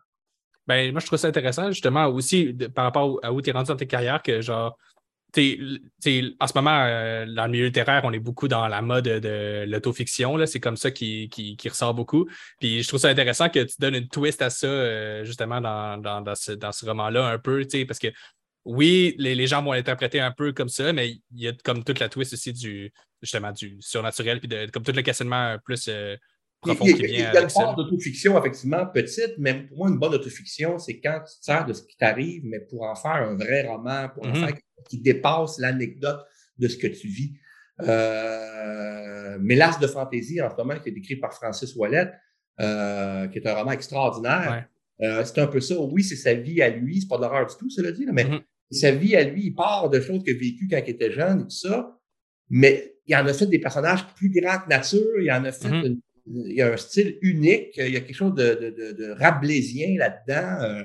Donc, c'est pas juste mon enfance, mes parents étaient foqués, ma mère était foquée. Oui, oui, tout le monde est foqué là-dedans, et lui aussi d'ailleurs, mais il en a fait des vrais personnages. on, s'en fout que ce soit exactement comme ça ou pas. Mm-hmm. Il a fait quelque chose, il a fait de la vraie littérature avec ça. Alors qu'il y a une certaine fiction qui c'est juste du grattage de bébites, de bobos, mm-hmm. puis que tu lis ça, puis tu fais oh, mais on a tous vécu ça, on a tous eu des peines d'amour. Là. Oh, quelqu'un qui écrit une autofiction pour dire à quel point sa peine d'amour l'a jeté à terre, fais quelque chose d'autre avec ça, parce que on va tout en faire, l'autofiction, là, à ce Ouais, c'est ça. Ça dépasse, ça. Tout peut être bon. Tout ce que tu as vécu dans la vie peut être bon, mais fais-en quelque chose d'artistique, fais-en quelque chose de, de, de, plus créatif que, l'anecdote. Fait que c'est ça. Moi, je ne vais pas écrire euh, juste euh, des. Oui, ça parle de moi, en guillemets, mais à travers une vraie histoire. Puis ce que je fais en ce moment sur la plateforme Pavillon, là, que tu peux t'abonner. Euh, bon, là, je fais une autofiction aussi, mais c'est clairement pas vrai je me sers de moi, je, nomme mon nom, euh, les personnages, c'est mes amis, je parle de mes romans, mais tout ça pour rire de moi-même, ça c'est beaucoup plus humoristique, pour rire de. de, de... Mais si quelqu'un prend ça au premier degré, ça se peut pas, là, c'est pas possible. Euh, c'est je parle des influences que j'ai eues 51-50, il n'y a rien de vrai là-dedans. Là. Mais je me sers de moi pareil. Je me sers quand mm. même de, de, choses. là, ça, je trouve ça plus intéressant que juste euh, voici en 300 pages ma peine d'amour. Et euh, moi, ça, ça m'intéresse, moi. Mais je pense que tu peux amener de, choses personnelles dans un roman si tu en fais quelque chose de réellement romanesque avec ça. Oui, ben, je suis vraiment d'accord. Puis je, suis, je, suis, content que, que tu ailles dans cette direction-là, parce que je, suis, je suis un peu dans, dans, la même, dans la même réflexion par rapport à ça. Puis, euh, dans le fond, euh, tu sais, là, tu as parlé un peu de ton processus d'écriture. Puis, euh, je t'avais entendu dans l'entrevue quand, tu faisais, quand tu faisais la promotion de, de Flo dire que ce roman-là, Résonance, c'était une des premières fois que tu que abordais l'écriture de roman sans avoir une fin totalement définie. Puis je me demandais à quel moment ça s'est placé, puisqu'à la fin, moi, je la trouve vraiment parfaite. Euh, c'est comme la fin qui se prenait pour ce roman-là à, mes yeux. J'avais une vague idée. J'avais une hmm. vague idée de la fin, mais puis là, j'essaie d'en trouver une précise. D'habitude, je commence jamais un premier geste sans savoir exactement comment ça va finir. Puis là, j'y arrivais pas, j'y arrivais pas. Puis je me suis dit, à un moment donné, je me suis dit, c'est normal que ça n'y arrive pas parce que ce roman-là raconte justement l'histoire d'un écrivain qui ne sait pas que. Je trouve que de ne pas savoir la fin, ça faisait partie de l'histoire que. Mm-hmm encore là, je ne vais pas tout dire dans le roman, mais l'écriture du roman m'a révélé la fin, finalement, comme ça arrive au deuxième personnage du roman jusqu'à un certain point, qui lui-même se demande si je ne sais pas comment ça va finir, cette affaire-là. Le risque de ça, c'est de faire une fin poète-poète. Euh, ça avait été le cas, je l'aurais retravaillé, puis je l'ai retravaillé cinq, six fois, ce roman-là, mais, mais oui, c'est, je pense que pour ce type de roman-là, à un moment donné, j'ai comme abandonné l'idée de faire une fin méga précise avant de commencer parce que justement, c'est un roman qui qui amenait pas à ça. Fait que oui, j'ai essayé d'en trouver une dans mon plan. J'en ai trouvé deux, trois. Puis à un moment je disais non, il ne marche pas ces fins-là. Puis à un moment j'ai fait Ah ouais, écris-le, là. Puis j'avais une vague idée, là. C'était pas j'ai pas été complètement surpris par la fin, là. Mais c'était pas si précis que mes autres romans, euh, normalement, mmh tous mes autres romans, je sais exactement comment ça va finir. Celui-là, ça n'a pas été le cas jusqu'à, je te dirais, euh, euh, à, peu près au, à peu près aux deux tiers du roman, trois quarts du roman, j'ai fait OK, c'est là que je m'en vais. Ça, va finir exactement comme ça. Puis même là, à la fin, il y a, eu un petit changement encore, mais je dirais qu'au trois quarts, oui, là, là, là, j'avais une fin précise. Et c'était très angoissant pour moi, ben, angoissant. Faire attention aux mots, là. Euh, mais ça a été très stressant pour moi d'écrire un roman sans savoir, sans avoir une fin précise. C'est complètement, je fonctionne pas comme ça. Alors qu'il y a beaucoup d'écrivains qui écrivent sans savoir quand ça va finir. Mmh. Grand bien leur face, tant mieux pour eux autres, mais moi, c'est complètement inhabituel de ma part. Ouais. Ben, pour, euh, pour rester dans, dans la, question de justement euh, de l'écriture, il y a, on parlait justement du thème du rapport euh, de l'auteur avec les personnages. Puis, euh, c'est un thème fort, mais on retrouve aussi quelques-uns de tes, thèmes un peu plus, euh, des prédilections. Ton public ne sera pas totalement non plus euh, mis de côté. Notamment la question de, des pulsions. puis je pense que Chloé, tu avais fait peut-être une coupe de remarques là-dessus. Oui, ben en fait, là, j'avais déjà préparé des questions, mais là, j'en ai d'autres au fur et à mesure que tu parles. Fait que si, tu veux, je vais me lancer. Puis j'ai remarqué qu'ils sont tous par rapport au thème. Fait qu'on on pourra ben, embarquer là-dedans si vous êtes prêts. Oui, moi, j'ai noté plusieurs euh, similitudes avec euh, Alice, qui est un roman que j'ai lu plusieurs fois personnellement. Euh, entre autres, c'est ça, les tu sais, se laisser aller à, nos pulsions primitives. J'ai trouvé que le, personnage principal, comme un peu Alice qui se retrouve de l'autre côté du miroir, on va dire, avec tout le monde qui fait juste, s'accepter comme ils sont, peu importe leur, euh, leur euh, comment je pourrais dire ça, leur euh, kink, j'ai juste ce mot-là dans la tête, mais tu sais, leur, leur, leur ah, donnez-moi une voyelle, quelqu'un. Instinct. Leur instinct, oui, c'est ça. Le, instinct, oui, c'est ça. Peu importe que ce soit bien ou mal ou moral ou pas moral, ils vont le faire quand même parce que c'est ça qui, qui, c'est comme ça qu'ils sont. Mais là, dans résonance, c'est la même chose, dans le ben, la même chose, pas tout à fait, mais c'est similaire dans le sens où ce que tu sais, c'est ça, c'est les pulsions primitives qui, les gens, ils pourront pas leur, euh, leur résister, ils vont juste y aller. Je n'avais jamais fait le lien avec Alice, mais c'est pas fou, c'est pas fou du tout. Les gens, les lecteurs, les analystes, les fans sont toujours meilleurs que l'auteur pour faire des liens. c'est le fun parce que je, je t'écoute et je fais ah, oui, c'est vrai, elle a raison, ça va. Puis ça prouve qu'on qu ressort les mêmes thèmes tout le temps. Ça prouve qu'un auteur creuse un sillon dans quelque chose qui le fascine. J'avais vu les pulsions, que c'était un thème qui revient souvent, effectivement. Puis aussitôt que j'y ai pensé à ce thème-là, j'ai fait encore, tu vas encore parler des pulsions. J'ai fait euh, ouais, mais pas différemment, tu sais. Euh, mais j'ai pas fait le lien avec Alice parce qu'effectivement, le personnage Théodore se retrouve dans un monde chaotique. Mmh euh, parce que c'est un monde euh, mené par des pulsions. Puis évidemment, si tout le monde écoute leur pulsion, ça devient chaotique. Là. Tu ne peux pas vivre dans un monde comme ça. Euh, on est obligé de, brider nos pulsions, mais jusqu'à quel point? Puis lui, effectivement, il, est détaché de ça, puis il ne comprend pas ça. Mm-hmm. Mm. Euh, fait que oui, le lien qu'Alice est intéressant. Euh, puis c'est ça, c'est quelque chose effectivement. D'enfin aussi, d'enfin, encore une fois, c'est un cirque qui dit aux gens écoutez vos pulsions. Puis, fait que oui, c'est un thème qui, qui, c'est un thème qui revient souvent, effectivement. Fait que ça prouve qu'on a beau euh, on a beau vouloir aller ailleurs, on dirait qu'on. En même temps, c'est un roman qui, qui que j'aurais pas pu écrire il y a 10-15 ans parce que c'est un roman écrit par un, écrivain qui a une réflexion sur ce qu'il écrit, puis sur ses mmh personnages, puis sur ce qu'il a fait. Mmh ceux qui ont lu tous mes romans, euh, ou même quelques-uns, il y a des choses qu'ils vont comprendre que les autres ne comprendront pas. Là, Encore mmh là, on n'en dira pas trop, mais c'est sûr qu'il y, a quelque chose là-dedans qui, est très niché pour les fans. Mais en même temps, je ne vais pas faire un roman juste compris par ceux qui m'ont déjà lu. Mm-hmm. Mais oui, on voit que c'est un roman qui appartient à une ligne de roman écrit par un gars qui fait 26 ans qui écrit, puis qui regarde en arrière, qui, s'interroge un peu là-dessus sur ce qu'il a fait, puis où est-ce qu'il en est rendu là-dedans. Puis qui se rend compte qu'il y a des thèmes qui reviennent, effectivement, dont, la, pulsion, aller au bout de soi, euh, euh, la violence inhérente en nous. Euh, puis là, je voulais amener aussi des nouveaux thèmes par rapport les vieux, les jeunes, le mm-hmm. mouvement woke, par rapport aux vieux qui résistent là-dessus et les, les extrêmes qu'on peut voir dans les deux cas. Donc, encore les pulsions là-dedans. Fait que oui, ça, on dirait que même quand j'amène des thèmes plus récents, plus actuels, euh, cette idée-là revient tout le temps. Puis De toute façon, on a juste à aller sur Facebook et les médias sociaux, puis s'il y a un endroit que le monde ne ouais. pas leur pulsion leur instinct, puis ils disent tout ce qu'ils pensent en nuance, c'est bien là, tu sais. Mm. Il y a quelque chose d'inquiétant là-dedans aussi, là, fait que ça, j'ai pu intégrer ça aussi dans le roman. Ben, d'ailleurs, tu viens juste de mentionner l'extrémisme puis le mouvement woke, c'était ma prochaine question. Euh, je sais, c'est assez, euh, je dirais pas risqué, mais euh, peut-être un peu d'aborder cette question-là, mais je trouve qu'elle a été super bien abordée dans le roman parce que justement, on voit le, les, conséquences des deux côtés, dans le fond, tant de, de l'extrême droite que de l'extrême gauche. Puis on voit aussi l'absurdité de chaque côté, parce que c'est pas. Euh, ça, mène un peu nulle part. Là, euh, c'est tellement extrême qu'il n'y a personne qui s'écoute, tout le monde crie finalement. Euh, oui. Je voulais montrer les dérives des deux côtés. Ça aurait été facile pour un, blanc hétérosexuel quinquagénaire de faire un roman qui rit juste des woke, qui dit ah, les woke sont. Parce que, un, mm. c'est pas vrai.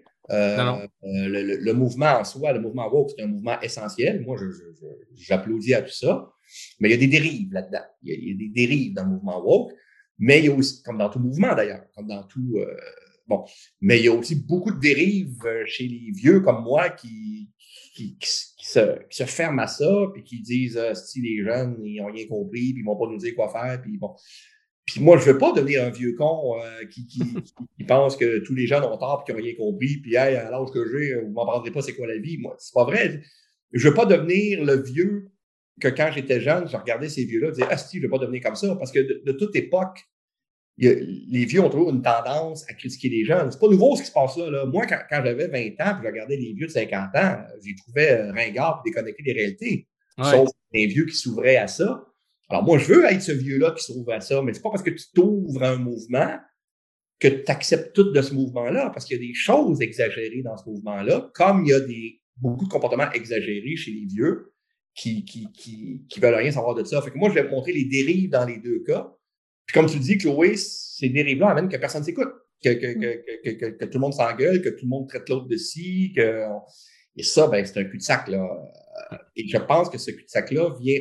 Ça aurait été trop je vais pas faire non plus un roman qui montre que les vieux, sont tous des vieux cons, parce que j'ai l'air du vieux qui veut être fin avec les jeunes. Je vais pas non plus montrer un, roman que les jeunes sont, sont tous naïfs, déconnectés de la réalité, puis euh, trop extrémistes, parce que là, j'ai l'air du vieux colon qui ne veut pas s'ouvrir. Puis en plus, c'est pas vrai. Alors, je vais montrer des dérives. Moi, c'est les, dérives, les exagérations, le manque de nuances. Où est-ce que ça peut mener? je fais que dans ce roman-là, j'avais l'occasion là, de le montrer. Fait que moi, c'est un woke, euh, un woke, arrêtez de dire un woke, un jeune, un jeune woke, mettons. Parce que j'ose espérer qu'il y a des vieux woke aussi, là, tu sais. Si, si, si un jeune vient me voir et dit Crime, tu tapes ces jeunes dans ta bandouche là-dedans, mais c'est crime, as-tu vu comment je tape ces vieux aussi? Je veux dire, mm-hmm. euh, dans les deux cas, euh, c'est euh, c'est pas, pas beau là, ce qui se passe là, chez les vieux, chez certains vieux non plus. Là. Je pense que j'étais assez équilibré là-dedans. Tu sais, je pense. Puis j'ai pas fait ça par prudence. J'ai fait ça par, conviction. Je pense qu'effectivement, en ce moment, il y a des dérives dans les deux bars, puis dans les deux bars, il y a du monde qui ne s'écoute pas. Mm-hmm. Euh, il y a des jeunes qui ne nous écoutent pas parce qu'ils sont convaincus que parce qu'on est vieux, on a tort sur tout, ce qui est absurde. Puis il y a des vieux qui n'écoutent pas les jeunes parce qu'ils pensent la même affaire, parce qu'ils sont jeunes, ils n'ont rien mm-hmm. compris. Ce qui est aussi absurde. Fait que oui, c'est important pour moi de montrer cette, euh, cette, exagération-là dans, dans, les deux cas. Ouais. Puis, le... le... Pardon, vas-y. Vas ah ben, j'ai juste le point euh, que tu que, abordes justement sur le côté aussi euh, que ça date pas d'hier, que c'est un conflit un peu générationnel qui existe depuis longtemps. Je pense que ça, ça, travaille aussi dans le thème du roman, là, qui est comme l'espèce de côté de que ça peut que c'est l'espèce de, côté-là, il est comme un peu cyclique, comme une espèce de retour, qu'on oh, est comme un peu prisonnier de ça, là, puis que il y, a comme, il y a une révolte qu'on peut tenter d'avoir, mais que c'est tout le temps on les a tant pris, pris dans ce, de, ces clips, puis je trouve que ça. Je pense que c'était le bon thème à aborder justement parce qu'on est dans, l'époque dans laquelle on vit. Euh. Mais, mais la différence comparée à avant, il y a une nouvelle donne qui, est très importante, c'est les médias sociaux. Mm-hmm. Mm-hmm. Et les médias sociaux viennent exacerber tout ça. C'est ça que je veux montrer dans le roman aussi, c'est que, je veux dire, là, là, ils peuvent se parler en convaincus. Dans les deux, quand je dis ils peuvent, je parle des deux bords. Les jeunes peuvent se faire des mouvements entre eux autres qui se craignent en tabarnouche. Autant les vieux se font des, des, groupes aussi qui se craignent de leur bord. Puis ne nous faisons pas d'accroire. Les médias sociaux, on pense que grâce à Facebook ou à TikTok ou whatever, euh, n'importe quel, là, euh, on, on, on, on s'ouvre l'opinion de tout le monde, mais c'est pas vrai. Je veux dire, on, se parle entre nous autres, là. ça demeure des chambres fermées où, on, se convainc en convaincus. Et c'est pas ça non plus, c'est pas nécessairement une bonne nouvelle parce que nos amis Facebook ne représentent pas nécessairement la société parce que la société est beaucoup plus complexe que ça. Fait que ça aussi, je voulais, euh, je dire. Fait que quand, quand j'entends un jeune dire, ah, regarde là, sur Facebook, là, tout le monde qui a de l'allure pense de même. Sinon, mais non, non, il existe plein d'autres mondes sur Facebook qui pensent le contraire, là, puis ils peuvent faire peur en maudit, ce monde-là, là, aussi. Là. Mm-hmm. Ils se parlent entre eux autres aussi. Là. Ils se craignent entre eux autres pendant que vous craquez entre vous autres. Fait que deux groupes qui se craignent sans s'écouter, euh, ça, ça, peut pas être euh, réjouissant tout le temps. Oui, effectivement.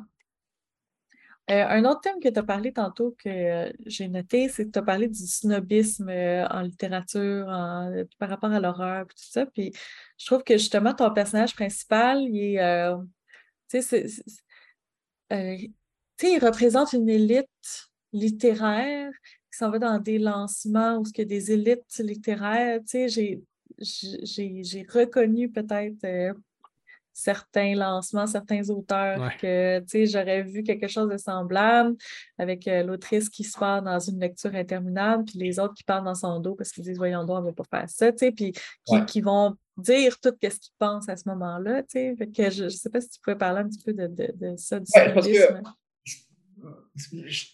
je, parle du milieu littéraire parce que c'est le milieu que je connais, mais c'est pas propre au milieu littéraire, euh, cette espèce de snobisme-là ou d'hypocrisie-là. Moi, je pense que le, je connais aussi un peu le milieu du cinéma, j'aurais pu dire la même affaire. Euh, mm-hmm. ben, je suis dans le milieu des avocats, c'est la même affaire. Je suis dans le milieu, je veux dire, il y a beaucoup d'hypocrisie là-dedans, euh, de, de, monde qui, quand ils se voient, c'est les meilleurs amis du monde, mais aussi tu te retrouves à deux, trois dans un bar à prendre un verre, ils vont dire euh, des fois, ça va se piquer dans le dos. Mm-hmm. Mais en société, ils font attention. Mais là, là j'imagine justement que plus personne ne fait attention. Tout le monde dit ce qu'il pense. Et là, c'est épouvantable parce qu'ils disent des choses horribles. Euh, donc, oui, ça prend un minimum de vernis social. Je suis pas en train de dire que ça serait dans le fond, tout le monde disait ce qu'il pense, que ça serait le chaos en maudit. Mais en même temps, je dénonce aussi une forme d'hypocrisie. Le, milieu littéraire, c'est quand même. Je suis quand même chanceux parce que même si j'écris de l'horreur ou du thriller ou du, du, genre, disons ça de même, du genre, oui, c'est un, oui, c'est un, un style qui est encore un peu snobé, mais beaucoup moins que 20-25 ans. Mm-hmm. Beaucoup moins. Je veux dire, beaucoup de maisons d'édition maintenant ont leur, euh, ont leur catégorie trailer, euh, même Alto, qui est un, qui est un éditeur très littéraire, euh, publie des romans d'horreur des fois. Euh, mm-hmm. Antoine, Antoine Tanguay, qui est l'éditeur de, puis lui, justement, il est pas snob pour Saint-Saëns, c'est pour ça que je l'aime tant, qui est l'éditeur de chez Alto. C'est un fan d'horreur, là, mais c'est un fan aussi de littérature blanche, disons, ça de même, là, blanche dans le sens de mainstream. mais il aime l'horreur quand même, puis il n'a pas peur de le dire, mais il existe encore des, des, des tu sais, moi, quand je, vois je connais beaucoup de monde dans le littéraire, je me sens pas particulièrement snobé. Le, le monde. Euh, en tout cas, si le monde m'aime bien, c'est pas vrai, ben ils sont hypocrites, mais en général, j'ai l'impression que. Mais je sais que. Je sais que c'est quand même un genre qui passe encore pour un genre de consommation rapide, qui est un genre que. Puis qu'il y a. On va, on va considérer quand même toujours que c'est un peu moins littéraire, que, tu sais, si on a des discussions littéraires, des, événements, s'il y a des événements littéraires qui sont, sont faits à la maison, euh, à maison des écrivains ou euh, des tables rondes dans les, salons du livre ou euh, des soirées littéraires au Lion d'Or, peu importe, puis qu'on aborde des thèmes littéraires, on va, on m'invitera pas beaucoup dans ces affaires-là. Là. On va m'inviter pour faire, hey, comment on fait un bon suspense, c'est quoi? Mais on, y a encore du monde qui pense que s'il faut parler de, de livres, de, de, profondeur, de littérature, ben là, on ne va pas demander à des auteurs euh, de genre de venir parler de ça, parce que dans le fond, c'est pas tellement ça qui les intéresse. Ce qui est pas vrai, si c'est bien. Le problème, c'est qu'il y a beaucoup d'horreur et de genre mal fait. Il y a beaucoup de, de, livres d'horreur ou de, trailers ou de polars qui, effectivement, sont s'intéressent pas à la littérature et s'intéressent beaucoup à l'effet choc. Mm-hmm. On a tendance à mettre tous ces livres-là dans le même. Moi, il y a beaucoup de gens qui, qui, qui, m'ont jamais lu, mais qui sont convaincus de ce que je fais, par exemple. Il y a, il y a beaucoup de monde dans le qui me lisent pas, mais sont convaincus qu'ils savent ce que Parti syndical fait. Ben, commencez par me lire, puis après ça, si vous aimez pas ça, correct, mais commencez par, par, me lire, tu sais. Euh, il y a bien des romans qui sont pas des romans d'horreur. Il, il y a, toujours de l'horreur dans mes romans, mais est-ce que Le Vide est un roman d'horreur? Mm. est-ce que, est que Résonance est un roman d'horreur? Je ne suis pas sûr. Mm. Même s'il y a toujours de l'horreur dans mes romans. Ça, c'est vrai. Pour moi, l'horreur, c'est un, levier intéressant pour créer des histoires et des tensions. Mais c'est sûr que si les gens voient horreur comme bah, c'est juste du gore, c'est juste du sang qui revole, tout ça. Puis moi, moi, moi-même, ça me plaît pas beaucoup. Euh, moi, 90% des films d'horreur que j'écoute, j'aime pas ça. Là. Je, suis très, très, difficile. Là. Je suis très, très. Euh, je sais qu'il y a des femmes qui n'aiment pas ça. Ils trouvent, ben là, t'aimes rien. Mais non, c'est pas que j'aime rien, c'est que c'est pas parce que j'aime l'horreur que j'aime tout ce qui est horreur. Puis moi, qu'on tripe encore sur Halloween 44, décourage, là. Sortez de ça. Mais il y a encore des gens dans le milieu littéraire qui pensent que l'horreur, c'est ça. Mais c'est moins pire qu'avant. Comme, je vous dis, il y a du progrès. Mais oui, il retrouve une élite intellectuelle, littéraire, qui veulent se convaincre que la vraie littérature, c'est c'est faire les plus belles phrases possibles, puis pas trop d'histoire, puis pas trop de mécanique, sinon c'est de la facilité, tout ça. Il y en a encore qui pensent ça. Mais moi, je, je mets au défi ces auteurs-là de faites-en un bon suspense, faites-en un bon trailer pour le fun. Vous allez voir que c'est compliqué c'est ah compliqué d'écrire un bon trailer, pas un trailer facile qu'on voit tout venir puis que c'est, les personnages sont juste des pantins sans, sans émotion. Mais un bon trailer qui tient la route, crème, euh, faites-en Beaucoup de ces auteurs-là ne seraient pas capables d'en faire, comme moi, je ne serais pas capable de faire euh, ben des romanciers. Euh, je ne serais pas capable, moi, d'écrire du Elise Turcotte. Je ne serais pas capable d'écrire du, euh, du Francis Wallet. Je ne serais pas capable d'écrire ben des auteurs que j'aime euh, qui, ne font pas du trailer du tout, mais qui font admirablement d'autres choses. Mais c'est pas parce que c'est plus littéraire que c'est plus complexe que c'est meilleur. C'est juste autre chose. C'est pour ça que j'ai tant le mot paralittérature, que j'ai tant euh, ce terme-là, qui est comme c'est pas de la littérature, c'est à côté de la littérature. Hmm. Moi, euh, je suis capable autant de lire un bon suspense que de lire deux jours après Tolstoy. Je veux dire, pour moi, il n'y a pas de. Un n'est pas le, un repousse pas l'autre. Un, un, un, annule pas l'autre. Tu n'es pas obligé de lire juste d'un genre. Puis ça, je l'ai compris. je me rappelle quand Michel Tremblay a fait des. des, des... Tu sais, moi, j'ai beaucoup d'admiration pour Michel Tremblay. Puis j'étais. Dans ma tête, c'était clair que Michel Tremblay ne lisait pas des, des, des, romans comme les miens, là, mm-hmm. trop littéraires, beaucoup trop. Euh... Fait que moi-même, j'avais des préjugés, tu vois, par rapport à, ces auteurs-là, que je me dis, ah non, ils lisent pas ça, ils n'ont pas de temps à perdre avec ça à un moment donné, il s'est mis à faire des critiques de mes romans sur Facebook. Il disait Hey, lisez euh, Alice, c'est extraordinaire. Euh, lisez. Euh, il y a deux, trois romans qui me dit il n'y a pas de ça de tous les romans, c'est correct, il y en a sûrement qui aiment moins que d'autres, il n'est pas obligé, mais il y a deux, trois de mes romans qui ont fait des très bonnes critiques sur Facebook. Là, j'ai, découvert que Michel Tremblay, quoi je l'avais rencontré, puis il m'avait dit qu'il avait beaucoup aimé le vide. J'étais bien énervé. Mais après ça, il a parlé d'autres. Puis je dis, mais oui, les autres, si moi, je suis capable de lire du Tolstoy et des, des, des, romans mm. d'horreur, pourquoi lui, ne serait pas capable aussi de faire de lire euh, des, romans littéraires, puis d'après ça, de se payer un bon trailer? c'est un fan de trailer, Michel Tremblay. C'est un fan, gros, gros, gros fan, là. Ben, il y en a même écrit un peu. Il deux bords, faut enlever. Comment tu dis ça? Il a, il a, même écrit des trucs un peu plus de genre au début de, de carrière, Michel Oui, c'est ça. Il a commencé en faisant un compte de attardé, qui sont des nouvelles fantastiques, là. Il a écrit La Cité dans l'œuf, qui est de la science-fiction. Mhm. Puis même dans ses romans mainstream, il y, a, des éléments fantastiques. Marcel, à un moment donné, qui est un, de ses personnages qui revient souvent, qui, qui est un quelqu'un qui souffre de maladie mentale, mais sa maladie mentale lui permet de voir des choses que les autres ne voient pas. Il voit entre autres les trois mmh. vieilles sur le bord de la rue qui sont comme les trois parcs de la mythologie grecque. Qui sont, Il y a du fantastique là-dedans, un peu là, en filigrane, tu sais. Fait que euh, c'est vrai, ça montre que c'est un gars qui aime ce genre-là aussi. Ces préjugés-là, oui, ils existent, mais ils existent des deux bords aussi. des fois, j'ai des, je rencontre des chums qui écrivent de l'horreur, tout ça, puis quand ils se mettent à parler des auteurs littéraires, ils ont autant de préjugés, eux autres, des mm-hmm. fois que, oh, eux autres, ce qu'ils font, c'est tellement plat. Non, oui, des fois, oui, des fois, c'est plate en maudit. Mais des fois, en horreur, c'est plate en maudit aussi, là. Euh, ces préjugés-là existent partout, puis il faut, euh, fait que moi, cette élite-là, oui, elle existe, elle existe de moins en moins, mais elle existe encore. Puis l'écorcher de temps en temps, c'est le fun parce que moi, j'aime toujours écorcher l'élite, j'aime toujours écorcher les snobs. Euh, la prétention et le snobisme, je ne comprends pas ça. C'est quelque chose qui m'échappe. Je pense en fait que ça montre une grande insécurité.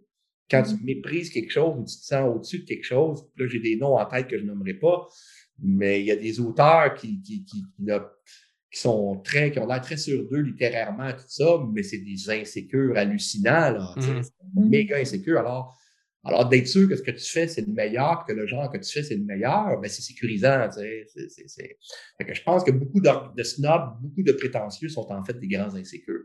Je pense. J'avoue ce que ça vaut. Ah, c'est possible. Ben, moi, j'étais euh, justement, tu as, mentionné Elise Turcotte, euh, à m'enseigner euh, quand j'étais au cégep. c'est bon, ça fait, elle. Là. Oh, oui, oui, elle est excellente. On avait des élèves qui s'obstinaient avec elle parce que elle leur demandait de justifier qu'est-ce qu'ils avait écrit. Puis là, ils disaient, tu sais, comme, comme si les autres, il y avait la science infuse, là, tu sais, c'était Dieu qui leur avait inspiré euh, ce qu'il y avait sur la feuille, puis là, on ne pouvait pas rien changer puis rien questionner parce que c'était parfait. Là, puis quand, euh, C'est l'apanage des jeunes, souvent, quand tu as 20 ans. Moi, moi à 17 ans, j'étais d'une prétention imbuvable. J'étais convaincu que ce que j'écrivais, euh, c'était extraordinaire. Puis, je, c'est une arrogance qui peut servir à, à, continuer, mais à un moment donné, il faut que et, et, et, j'ai commencé à publier quand j'ai arrêté d'être arrogant. J'ai arrêté de publier quand j'ai accepté que, wow, wow, revise ce que tu fais, remets en cause ce que tu fais, euh, euh, fais plusieurs versions, ne sois pas sûr que tu fais le meilleur roman au monde. Euh. ça, quand j'ai compris ça, quand j'ai fait preuve d'un peu d'humilité, ça, ça, j'ai fait des meilleurs romans. Parce que ça se peut pas que tu n'es jamais aussi bon que tu le penses. C'est pas vrai. Il faut, faut, faut, faut, se calmer les nerfs un peu. Surtout quand tu sais que tout a été fait. Tout a été fait. C'est ta manière à toi qui va changer ça. Mais euh, la prétention d'écrire un roman que je suis le premier qui écrit ça, tu sais, faut, faut, faut, faut, pas se prendre pour un 7 là. C'est quand même. Euh... Fait que j'ai passé ça. Je suis, rendu, je suis rendu à un âge que l'ego est moins important qu'avant. Plus qu'on vieillit, moins qu'on a d'ego. En ce qu'on devrait. Ceux qui vieillissent qui ont beaucoup d'ego sont à l'envers. Il y a quelque chose qu'ils n'ont pas compris. Là. Mais mm. normalement, quand tu vieillis, ton ego fait Ah, tu tu t'énerves moins, tu pognes moins les nerfs plein d'affaires, tu es moins inquiet pour plein de trucs. Là, vous avez dit, ben, c'est facile pour toi, c'est tu as du succès, tout ça. Oui, c'est vrai, c'est vrai que j'ai un certain confort là-dessus. Mais quand même, il y a, beaucoup d'affaires que tu fais, je m'en crisse. Euh, je m'en fous. Euh, je, suis rendu à 54 ans, je fais ce que j'ai envie de faire, puis je veux le faire le mieux possible. Puis s'il y a des gens qui n'aiment pas, pas ça, tant pis. Mais je veux toujours m'améliorer quand même. Je veux toujours. pas parce que j'ai 20 romans d'écrits, puis que je suis connu, puis que j'aurais jamais la prétention de croire. Alors, remettez-moi pas en question parce que j'ai compris comment ça marche un trailer. Mm-hmm. Je sais comment ça marche un trailer. Oui, je sais comment ça marche un trailer. Je pense que je sais comment ça marche. Mais ça ne veut pas dire qu'il y a des choses à, améliorer. Là. Et ça, mes, mes, lecteurs de base, mes lecteurs euh, alpha que j'appelle, j'en ai une couple, là, ils, me challengent, eux autres. Là. Puis je veux qu'ils me challengent. Je, je, veux être challengé jusqu'à la fin. Ça, pour moi, c'est important. Et je pense que des lecteurs, des, des écrivains maintenant reconnus, établis, connus, je ne nommerai pas de nom, mais je pense qu'ils pas tous, loin de là, mais il y en a, je pense, qui ont pris pour acquis que qui sont rendus, mm-hmm.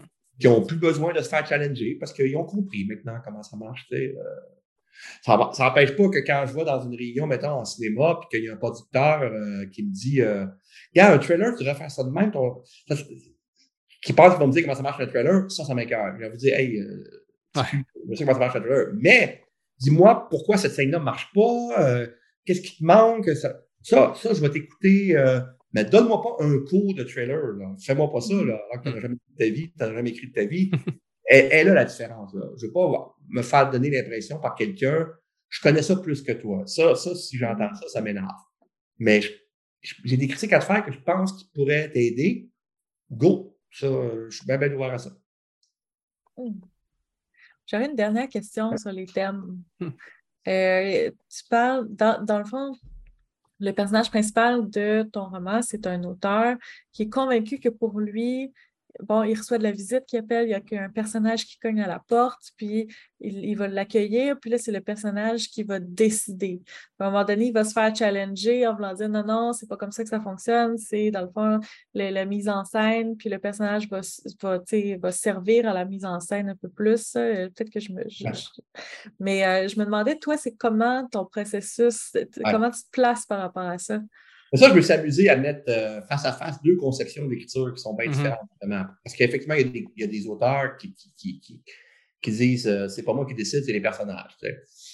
Moi, ça m'a toujours énervé, ça. Je veux dire, c'est-à-dire, il y a, si tu dis, ben, il faut que je sois conséquent avec mes personnages, il faut que je sois logique. Ça, oui, ça me va. Mais il y a, il y a, une, il y a une posture il y a une posture romantique chez certains écrivains. Ouais. En général, les écrivains qui font pas du genre, faut bien le dire. Qui, qui est que je ne décide pas. Ce sont mes personnages qui décident. Je suis au service de mes personnages. Ça se peut pas, ça. C'est pas vrai, ça. Laissez-moi tranquille avec ça. T'es pas un schizophrène, là. Il n'y a, pas un personnage qui apparaît et que, n'avais pas le choix que ce personnage-là fasse ça. Il est mort. À un moment donné, je me rends compte en écrivant que mon personnage meurt. J'étais subjugué, je pleurais, je voulais pas qu'il meure, mais il disait non, il va mourir. Ben, Asti, il fallait pas mourir si tu veux pas qu'il meure. S'il me dit, ben, il faut qu'il meure, c'est logique. Bien sûr, parce que tu as construit l'histoire, mais, mais si tu veux pas qu'il meure, ton personnage, change ton histoire pour pas qu'il meure. Comprends-tu? Mm-hmm. Si tu as besoin qu'il pose tel geste, puis il peut pas poser ce geste-là parce que sa psychologie peut pas faire ça. Alors, j'ai pas le choix. C'est pas que tu n'as pas le choix, c'est que tu veux ça par rapport à ce que tu as construit. Mais si tu veux qu'il pose tel geste, tu es Dieu. Quand, quand, tu écris un roman, mm-hmm. tu es Dieu. Tu fais ce que tu veux. Tu es un démiurge tout puissant et c'est ça qui est formidable. Fait que si vous me dites, j'installe des personnages et je suis cohérent avec eux autres, des fois, ça m'amène à des places imprévues, mais ça, ça me va. Ça, je crois à ça. Ça m'arrive moi aussi. Mais cette posture-là de dire je ne décide de rien, je suis l'esclave des personnages, c'est bien romantique puis c'est bien beau comme image, mais c'est pas, c'est pas vrai. C'est juste pas vrai. Je dis, même Zola disait, euh, du naturalisme au 19e siècle, disait, moi, je mets en place des personnages et je suis logique et je n'interviens pas. C'est pas vrai. Si tu lis du Zola, il intervient, il, il en fait du suspense, puis il s'arrange pour qu'on ait le goût qui se passe de quoi. Et tant mieux tant mieux, sinon tu vas faire des romans plates en maudit. Là. Mm-hmm. Fait que je comprends l'idée de. Alors oui, moi aussi, c'est vrai que la visite me C'est une image que j'emploie souvent, moi. Quand en ce moment, je suis en attente de visite. La visite, ça dire des idées qui vont mener me, qui vont venir me visiter. Euh, sauf que si je n'aime pas la visite, elle va rester dehors. Là. Je veux dire, euh, puis une fois qu'elle arrive dans la maison, c'est moi qui vais décider qu'est-ce que je faire avec cette visite-là. -là, c'est moi qui vais la diriger. C'est pas vrai qu'une fois qu'elle arrive, elle va tout décider. Oui, elle va me donner une direction que je vais aimer ou pas, puis que je vais, euh, que je vais aligner ou pas, là. Mais venez pas me faire croire que vous décidez rien, les auteurs. Puis, puis quand tu leur parles, en fait, ils font, ben non, ce que je voulais dire, c'était pas ça. C'est, mais si c'est pas ça que tu voulais dire, dis-le pas. mais ça, c'est beau de dire ça. Ça paraît bien de dire ça. Ça fait très artiste de dire, euh, je ne décide de rien, ce sont mes personnages. Et, quand il y en a un qui pleure, je m'y attends. Quand il y en a un qui meurt, je m'y attends pas. Je me mets à pleurer parce que, oh mon Dieu, je ne veux pas que tu meurs. Hey, tranquille, là. Je, je, ne veux pas ça. Puis il y a des auteurs qui sont comme ça, ben, prenez des médicaments. c'est un peu intense comme vision. Puis je connais assez d'auteurs pour savoir que c'est pas vrai. C'est pas vrai. C'est, tu construis ton roman. Oui, tu es à l'écoute, mais tu le construis, puis c'est toi le boss. C'est toi le boss. Parce que tu les as créés comme tu le voulais, tes personnages. À moins d'écrire tes mémoires très, très, très fidèles, puis là, tu dis, ben, ça s'est passé de même, c'est comme ça. Mais moi, je parle de, de romans de fiction, là, mm-hmm. que voilà, c'est, alors moi, mon personnage, il est un, mon personnage, il est un peu dans l'école de je décide de rien, puis je ris un peu de ça. Je ridiculise un peu ça parce que, au bout du compte, c'est pas vrai qu'il décide de... Puis il est confronté à ça. Oui, il est confronté à ça, c'est ça. Moi, c'est le point que, j'ai. Euh, qui, qui, qui, dit, euh, qui pense qu'il décide de rien.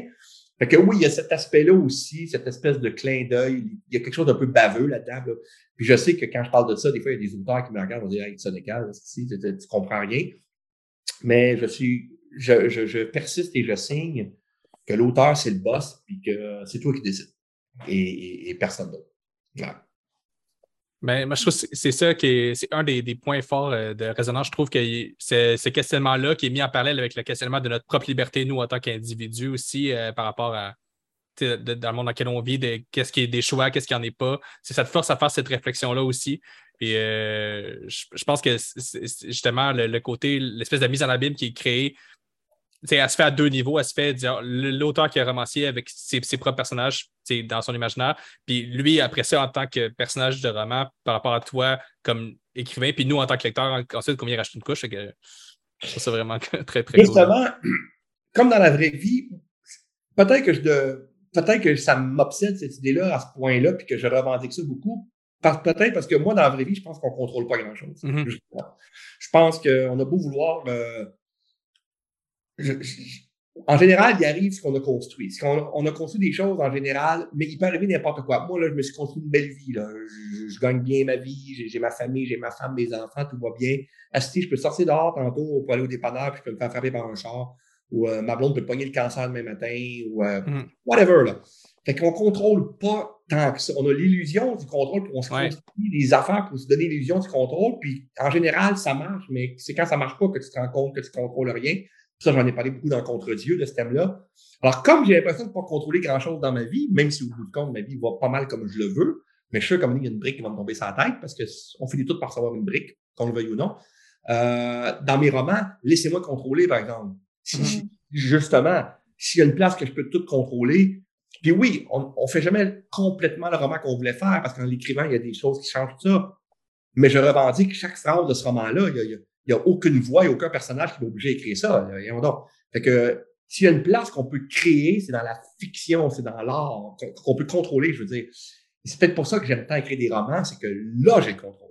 Là, je contrôle les affaires, c'est moi qui décide, c'est moi le boss.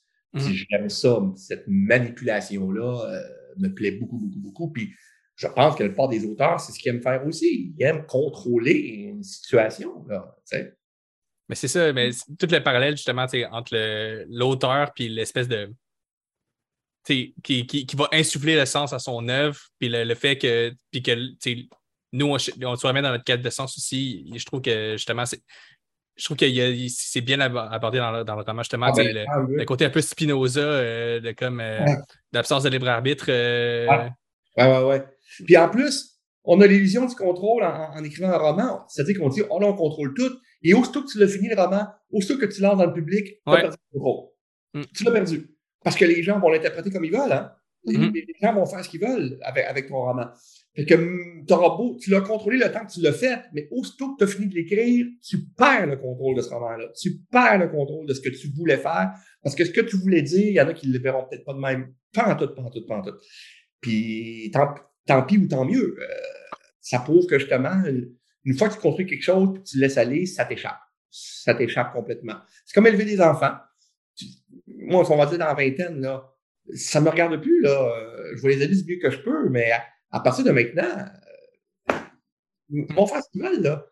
Puis il y a tellement de parents qui se projettent dans leurs enfants et qui disent, puis qui sont déçus parce qu'ils font pas ce qu'ils, ce qu'ils auraient voulu qu'ils fassent.